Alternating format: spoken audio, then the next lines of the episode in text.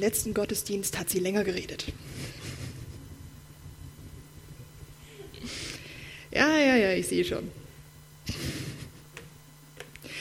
Ihr Lieben, das, was Yvonne gesagt hat, das, was der Stefan gesagt hat, habe ich bei meiner Vorbereitung von meiner Predigtserie nicht gewusst, dass das nämlich alles ziemlich fest zusammenpasst. Veränderung von innen nach außen. Wo wollen wir hin? Es hat ganz viel mit Veränderung, hat ganz viel mit dem inneren Fokus zu tun. Auch die Frage, will ich mich überhaupt verändern? Und warum? Wieso? Und in den letzten beiden Predigten haben wir schon ähm, uns mit der Offenbarung beschäftigt, mit dem Brief an die Laodiceaner. Das ist einer von sieben Briefen, das ist der letzte Brief. Und äh, die Leute werden da nicht so ganz, äh, sehen wir gleich. Und haben uns da die Fragen gestellt, wo wollen die eigentlich hin? Fokus, was ist das Ziel? Warum sollen die sich verändern? Und das ist auch etwas, was wir bei uns heute noch sehen dass wir manchmal eine Motivation haben für etwas, total Feuer und Flamme sind, gerade am Anfang, Herzblut reinstecken, Zeit reinstecken, Finanzen reinstecken, alles, was wir haben. Und irgendwann merken wir, es wird lau, es wird irgendwie nicht so, ja, wir machen es halt, weil wir es halt äh, gemacht haben, schon immer gemacht haben und immer machen werden. Und dieses Phänomen kennt die Bibel sehr stark und zeigt sich ganz deutlich in diesem Brief. Und später werden wir uns noch mit der Frage beschäftigen, worauf setzt du? Später. Wir fangen jetzt von vorne an. Das ist der Brief, den Gott an die Laodiceaner geschrieben hat. Ich lese ihn euch vor, ihr dürft mitlesen. Schreibe diesen Brief dem Engel der Gemeinde in Laodicea. Das ist die Botschaft dessen, der das Amen ist, der treue und wahrhaftige Zeuge, der Anfang der Schöpfung Gottes. Da bezieht sich, das bezieht sich auf Jesus Christus selbst. Ich weiß alles, was du getan hast, sagt er, dass du weder heiß noch kalt bist. Und ich wünschte, du wärst entweder das eine oder andere, aber du bist wie lauwarmes Wasser und ich werde dich aus meinem Mund ausspucken. Du sagst, ich bin reich, ich habe alles, was ich will, ich brauche nichts. Und du merkst dann nicht, dass du erbärmlich und bemitleidenswert und arm und blind und nackt bist. Eine Sache würde ja schon reichen, aber da kommen noch ein paar andere. Ich rate dir, von mir Gold zu kaufen, das im Feuer gereinigt wurde. Dann wirst du reich sein. Und kauf auch weiße Kleider, damit du dich bekleiden kannst und dich wegen deiner Nacktheit nicht schämen musst. Und kaufe auch Salbe für deine Augen, damit du sehen kannst.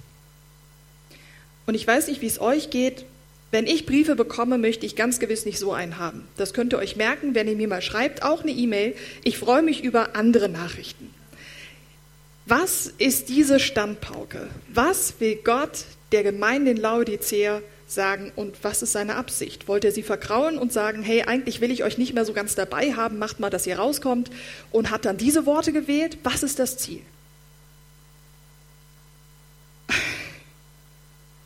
Meine Freundin hat mir erzählt vor langer Zeit, als wir auch mal an schwierigen Texten saßen, da sagt sie, du Doro, pass auf, ist egal, was der Text sagt.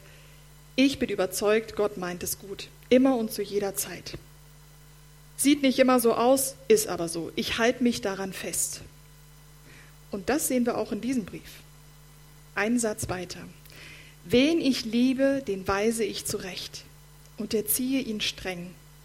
Bleib nicht gleichgültig, sondern kehr um.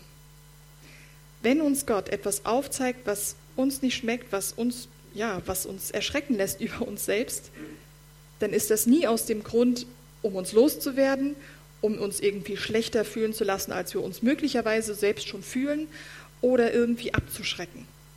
Er macht es, damit, es, damit wir uns neu fokussieren können.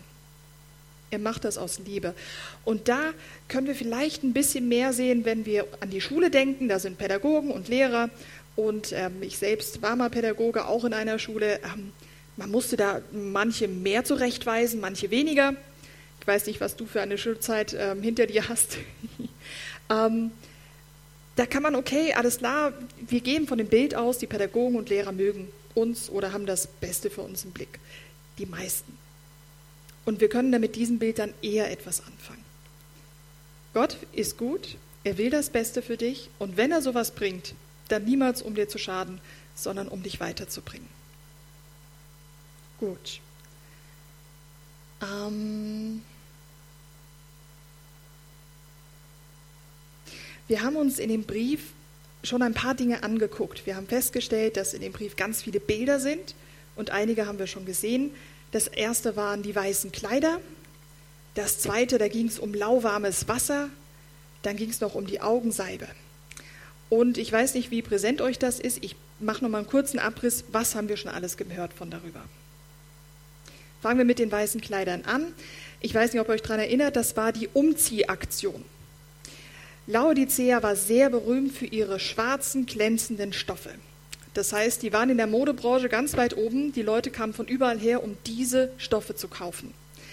Wenn wir jetzt hier sehen, schwarze Kleider, dafür waren sie berühmt, und sie sollen sich weiße Kleider kaufen, können wir schon mal von ausgehen, das sind nicht ein und die gleichen Sachen. Es ist ein ganz krasser Kontrast. Schwarz und weiß. Ich habe uns damals erzählt, dass schwarze Kleider für etwas Schlechtes, ganz grob für etwas Schlechtes stehen und weiße Kleider für etwas Gutes. Ich habe damals den Vergleich genommen ähm, mit dem Stolz. Und Stolz hat nämlich diese Eigenschaft, egal ob wir übermütig sind, also hochmütig sind, oder ob wir uns schämen, beide Varianten von Stolz haben ähm, ein und das gleiche Ding. Sie verhindern Beziehungen weil wir nicht ehrlich sind. Also wenn ich mich schäme, dann sage ich die Sachen nicht und will das gar nicht wissen. Wenn ich übermütig bin, dann zeige ich nur meine Stärken und das, was ich richtig gut kann. Es gibt auch einen Stolz, der gut ist. Ich bin stolz auf dich, weil du das geleistet hast. Leute, darüber rede ich nicht. Es geht hier um die negativen Eigenschaften. Und dadurch, dass ich den anderen was vorspiele, spiele ich auch mir selber was vor. So schlimm ist es nicht ach, das können andere besser. Das, nee, das war jetzt nicht so gut. Oder natürlich kann ich das. Sie, sie lassen uns nicht im richtigen Blick auf uns selbst schauen und verhindern Beziehung, weil der andere gar nicht erkennt, wer ist eigentlich die Person vor mir. Und sie lässt mich auch nicht ehrlich zu, zu mir selbst, zu dem anderen und eben auch nicht zu Gott sein. Und ich habe euch damals gesagt, dass ähm, diese weißen Kleider sozusagen das Bild sind für Demut. Also den Mut zu haben, mich anzuschauen, wie ich bin. Das wird Ihnen geraten mit diesen weißen Kleidern. Ganz am Anfang sagen Sie, hey, ich brauche nichts, ich kann alles, ich habe alles. Nein, habt ihr nicht. Was, was ist es? Dann haben wir uns die Geschichte mit dem lauwarmen Wasser angeschaut. Das ist die Temperaturgeschichte. Also hier wird gesagt, alles klar, heiß, kalt, lauwarm. Laodicea, die Stadt, lag an einem Berghang, einem Gebirgshang. Oben waren heiße Quellen und weil das sehr praktisch war, hat man eben dann Kanäle gezogen bis zu der Stadt. Und weil die Infrastruktur damals noch nicht so schnell war wie heute, hat das eine relativ lange Zeit gedauert, bis das Wasser unten ankam. Und wie wir uns vorstellen können, wenn das Wasser eine längere Zeit unterwegs ist, ist es nicht mehr heiß. Es ist lauwarm. Das Ganze gab es auch noch einen Kanal von der anderen Seite, von der Küstengegend her, wo man auch eiskaltes Wasser in die Stadt schleusen wollte. Betonung auf wollte. Weil die Transportmittel nicht ganz so schnell waren, war auch das Wasser von der Küstengegend lauwarm dort angekommen. Und ihr Lieben, damals konnte man sagen, hoffentlich war es nur lauwarm. Manchmal war es eben auch verunreinigt und man wurde krank davon. Also wenn wir jetzt hier lesen von, von Jesus, der sagt, hey, du bist wie lauwarmes Wasser, ich will dich ausspucken, dann stell dir das vor. Lauwarmes Sprudelwasser, lauwarme Cookie, lauwarmes Sprite, lauwarmes Rivella. Braucht kein Mensch. Kaltes Wasser ist total erfrischend, für Kaltdusche auch super geeignet. Heißes Wasser kannst du zum Kochen nutzen, kannst du zum Putzen nutzen, für Warmduscher fast geeignet. Lauwarm Wer will eigentlich lauwarm? Und das zeigt einen, einen Bereich an, einfach du bist Feuer und Flamme dabei, du bist heiß, total drin. Und irgendwann wird das Tun, was du machst, zur Routine. Und das Herzblut, was du anfangs reingesteckt hast, das verliert sich. Und auch hier, es gibt gute Routine, es gibt gute Gewohnheiten. Ich habe nicht gesagt, ihr sollt jetzt jede Gewohnheit und jede Routine aufhören, Leute. Arbeiten ist wichtig. Aufstehen ist wichtig. Putzen ist wichtig. Aber hier geht es um eine Sache, die viel größer ist. Wo, wo steckst du deine Emotionen rein? Wo steckst du dein Herz rein? Und was ist auf dem Weg passiert? Und spannend ist ja auch, dass Jesus hier nicht sagt, hey, werdet wieder heiß, klettert wieder den ganzen Gebirgshacken wieder hoch und werdet wieder heiß. Er sagt, entscheide dich, entweder heiß oder kalt. Dazwischen ist nicht. Jesus ist es lieber, wir machen eine Sache nicht, aber wir sind ehrlich als dass wir eine Sache, Sache machen, die, die wir einfach tun, aber ohne dabei zu sein, innerlich dabei zu sein. Dann haben wir uns die Augensalbe angeschaut. Das war diese Fokusgeschichte. Und zwar war es so, dass die Laodizianer auch unglaublich berühmt waren für ihre Augensalbe. Und das ist auch noch wieder so eine Geschichte. Die damalige Welt pilgerte nach Laodicea, um die Augensalbe zu finden, die nirgendwo anders war. Das heißt, die konnten mit diesem Bild Augensalbe sehr viel anfangen. Und da ging es dann um, dieses, ähm, um den Fokus, dass sie gesagt haben, okay, die haben nicht mehr genau gewusst, wo sie hingehen, sie machen einfache Male. Die Augen waren wie verklebt und das ist wieder ein innerliches Bild. Das ist nicht die Realität, dass Gott gesagt hat, so jetzt wascht euch mal alle irgendwie am besten in den heißen Quellen die Augen und danach ist wieder alles gut. Nicht etwas Physisches, sondern etwas Innerliches. Sie haben die innerlichen Fokus verloren. Und ich habe euch erklärt, dass Salbe einen großen Anteil hat an Öl. Und Öl ist in der Bibel ähm, ein, ein Bild für den Heiligen Geist, für den Helfer den Jesus uns geschickt hat, damit er uns heute noch tagtäglich helfen kann. Jesus ist nicht mehr auf der Welt, aber der Helfer. Er hilft uns. Und er kann uns die Augen öffnen, die inneren Augen öffnen für das, wo wir hingehen sollen, wo der Fokus, wo das Ziel ist. Und was ist das Ziel? Für Gott ist von der ersten bis zur letzten Seite der Bibel immer die Beziehung das Ziel. Untereinander, zu mir selbst, zu Gott selbst hin.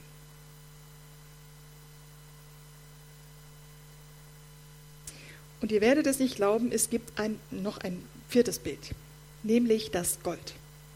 Und darüber möchte ich heute ein bisschen mit euch noch erzählen. Und zwar war die Stadt Laodicea das Bankzentrum damals. Die wussten ziemlich genau, was Gold ist, weil sie es nämlich selber geprägt haben. Die Leute im Umfeld, die Gold hatten von Laodicea, waren unfassbar reich. Das war reines Gold. Das war nicht gepanscht, das war nicht gemixt mit irgendetwas, das war also so rein, wie man es nur rein haben kann. Und wir hören jetzt mit jeder Predigt, die ich euch jetzt über diesen Text erzähle, die Laodizianer konnten viel damit anfangen, aber die haben doch gedacht, hey, also, was soll denn das? Alles, was wir gut machen und was wir können und wofür wir berühmt sind, sagst du, Gott hat keinen Wert. Was soll das? Die mussten sich, glaube ich, ziemlich verarscht vorgekommen sein, oder? Was soll das? Die müssten sich ziemlich genervt sein. Wir haben die Modebranche, wir haben die medizinische Branche, wir haben, ähm, wir haben Gold. Was ist da los? Wir können uns wirtschaftlich definitiv selbst finanzieren. Wir, haben, wir kriegen von überall Gold her, wir kriegen Sachen angeboten. Was ist der Punkt? Man könnte jetzt auf die Idee kommen und sagen, okay, Gott hat was gegen Gold oder Geld. Das ist am besten, brauchen wir das nicht. Und am besten machen wir es alle wie die manche Klostermenschen, dass sie einfach in die Wüste gegangen sind und einfach nichts mehr hatten. Wenn man am Anfang von der Bibel liest, wie Gott ganz genau sagte, wie er seine Stiftshütte haben sollte. Stiftshütte war eine mobile Kirche damals. Die waren unterwegs, deswegen mobil. Und ein Räumchen in dieser Kirche oder in dieser Stiftshütte, da sagten sie, dass Gott selbst drin wohnt. Und er war ausgestattet mit so viel Gold, dass man es fast nicht mehr wiegen konnte. Gott hat sehr genau gesagt, wie viel Gold. Auch wird gesagt von Abraham, Isaak und Jakob, von den Gründungsvätern, von dem Volk ähm, der Juden, ähm, dass, dass sie sehr reich waren. Abraham hatte sehr, sehr viele Güter und äh, von Jakob wird gesagt, dass man nicht weiß, er hatte einen unschätzbaren Wert. Man wusste nicht, wie viel das ist, weil man es nicht, weil die Zahlen damals nicht gereicht haben. Wahrscheinlich heute auch nicht. Also Und da wurde gesagt, dass die Güter, die man bekommt oder das Geld, was man bekommt, dass das Segen ist von Gott. Also was ist hier das Problem? Warum ist es damals ein Segen gewesen und bei Laodicea, Laodicea nicht? Ich habe euch einen Text mitgebracht aus dem 5. Mose, relativ weit vorne in der Bibel. Und da wird beschrieben, was das Problem ist. Wenn ihr genug zu essen habt und euch prächtige Häuser baut und darin wohnt, und wenn eure Schafe, Ziegen und Rinderherden groß werden und ihr viel Gold und Silber und vieles andere besitzt, da werdet nicht überheblich und vergesst nicht den Herrn. Aha, da ist es. Dann werdet nicht überheblich und vergesst nicht den Herrn, euren Gott. Warum sollen wir ihn nicht vergessen? Denkt nur nicht, ihr werdet aus eigener Kraft und Anstrengung reich geworden. Erinnert euch vielmehr daran, dass es der Herr, euer Gott ist, der euch die Kraft gibt, Reichtum zu erwerben. Das ist manchmal ein bisschen schwierig für uns heute, weil, naja, wenn ich irgendwie fleißig bin und jeder ist seines Glückes Schmied, man kann ja das alles selber gut heute machen, ich bin nicht mehr so abhängig von Leuten, dann können wir damit nicht so wahnsinnig viel andenken. Ja, was, warum gibt er mir die Kraft? Wenn ich jetzt ein Bauer bin, dann habe ich sehr viel Einfluss darauf, was in die Erde kommt, was ich aussehe. Also ob das jetzt ein gutes Korn ist oder halt ein mittelmäßiges Korn, also darauf habe ich Einfluss. Aber wie viel es regnet, wie viel die Sonne kommt, ob Frühfrost kommt oder ob ein Tornado gerade um die Ecke kommt, da habe ich gar keinen Einfluss drauf. Da hoffe ich einfach, dass es gut kommt. Und von dem Bild her gesehen, ja, irgendwie macht das schon noch Sinn. Wir haben ein bisschen was in der Hand.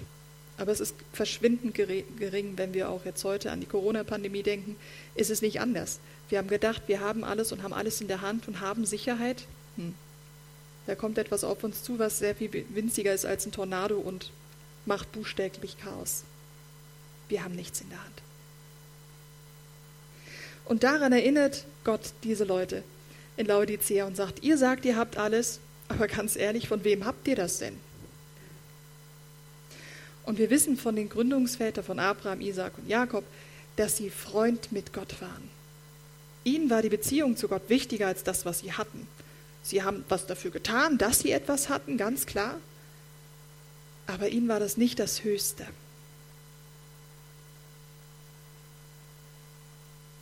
Und im Prinzip spricht Gott hier auch wieder was Innerliches an. Er fragt die Leute, worauf setzt du? Worauf vertraust du? Er stellt ihnen die Vertrauensfrage. Glaubt ihr, dass ich weiß, was gut für euch ist? Glaubt ihr, dass ich derjenige bin, der all das Gute in eurem Leben vollbringt? Und auch interessant ist die Aussage von Jesus in dem Text, wo er sagt, kauft von mir das Gold und die Kleider. Im Jesaja 55, Vers 1 lesen wir noch, kauft von mir Essen, wer hungrig ist, kauft von mir Wasser, der durstig ist. Und jetzt kommt's, ich gebe es umsonst denkst dir so, okay, also ich habe gelernt, äh, alles hat seinen Preis. Was ist da los? Das passt für mich gerade nicht zusammen. Warum kann Jesus jetzt einfach freigebig geben? Wieder von vorne. Gott ist gut. Er will dir gerne geben. Wir reden hier nicht von Geld oder Gold. Er wird dich versorgen, innerlich und äußerlich. Und warum kann Jesus das? Er hat es von Papa gelernt. Er kann geben, ich kann geben. Laodicea wird unglaublich hart angesprochen. So einen Brief möchte ich nicht haben. Ich bin froh, dass da nicht Doro steht. Aber wir sehen da, dass Gott gute Veränderungen für uns will. Verändern tun wir uns tagtäglich, also der Körper verfällt ab 25 Jahren, das ist Veränderung, die einfach passiert. Es gibt auch irgendwie Veränderungen, wo wir nicht so viel tun müssen, wenn wir keinen Sport machen, haben wir einen schlechten Rücken und so weiter. Es geht hier um gute Veränderung. Gott möchte, dass du morgen an einem anderen Punkt stehst als heute, dem Ziel entgegen, ihm selbst entgegen.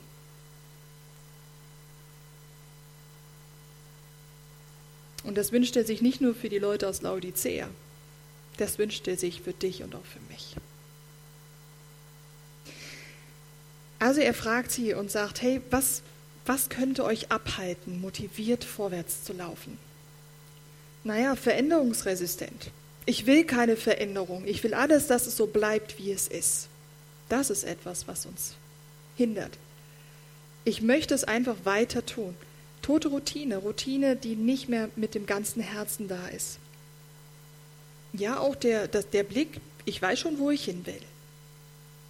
Und auch die Vertrauensfrage, ich weiß, was gut für mich ist. Gott fragt die Gemeinde mit der Kleiderfrage grundlegend, willst du Veränderung?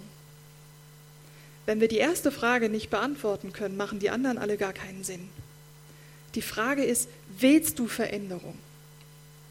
Die Temperaturfrage heißt, bist du an deinem Ort voll dabei, aber auch innerlich voll dabei? Und an dieser Stelle sei nochmal vermerkt auf letzte oder vorletzte Woche, wir suchen keine Mitarbeiter, wir suchen Talente. Auch wenn es jetzt gerade heiß ist, ich hoffe, ich bin morgen nicht alleine im Gottesdienstleiterteam, aber mir ist es lieber, ihr macht etwas nicht, als dass ihr etwas macht, was keinen Sinn für euch macht. Wenn Gott das sagen kann, kann ich das auch sagen. Hab auch gelernt, ein bisschen. Die Augensalbefrage, wohin bist du unterwegs? Wo ist dein Fokus? Brauchst du vielleicht einen neuen Fokus? Und die Goldfrage, worauf setzt du? Worauf vertraust du?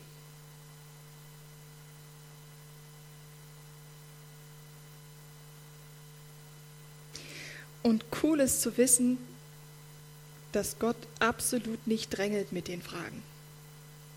Er hat alle Zeit der Welt. Er ist ruhig.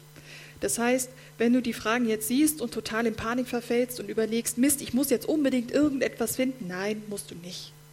Müssen tun wir nicht vieles, sag ich. Gott hat Zeit. Er hat keine Eile. Und wie ich es auch schon gesagt habe, mit der Augensalbe, mit dem Öl, der Heilige Geist ist dafür zuständig, Dinge aufzuzeigen. Das macht nicht ich, das macht nicht deine Frau oder dein Mann, das machen nicht deine Kinder, es macht nicht der Pädagoge, es macht nicht der Lehrer. Das macht der Heilige Geist. Das heißt, wenn er dir etwas aufzeigt, voll gut. Wenn er dir nichts aufzeigt, voll gut. Lass dich nicht stressen. Er wird dir zeigen, was dran ist. Aber wenn er dir was zeigt, hab dir Mut und geh diesen Schritt. Und jede Umkehr, wir haben es hier in dem Text gelesen, kehrt um zu mir, kehrt um von dem Weg, der euch nicht gut tut. Hat immer, fängt immer damit an, ein ehrliches, hier bin ich, hier stehe ich und so bin ich am Start.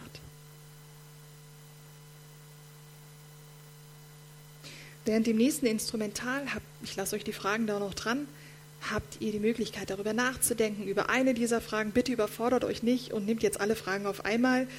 Erstens wird sich abgefragt, bringt überhaupt nichts, euch zu stressen. Zweitens, eine, eine Sache nach der anderen. Ich danke dir, Vater im Himmel, dass du es gut mit uns meinst. Ich danke dir, dass du Beziehungen willst, nicht nur zu dir, sondern auch zum anderen.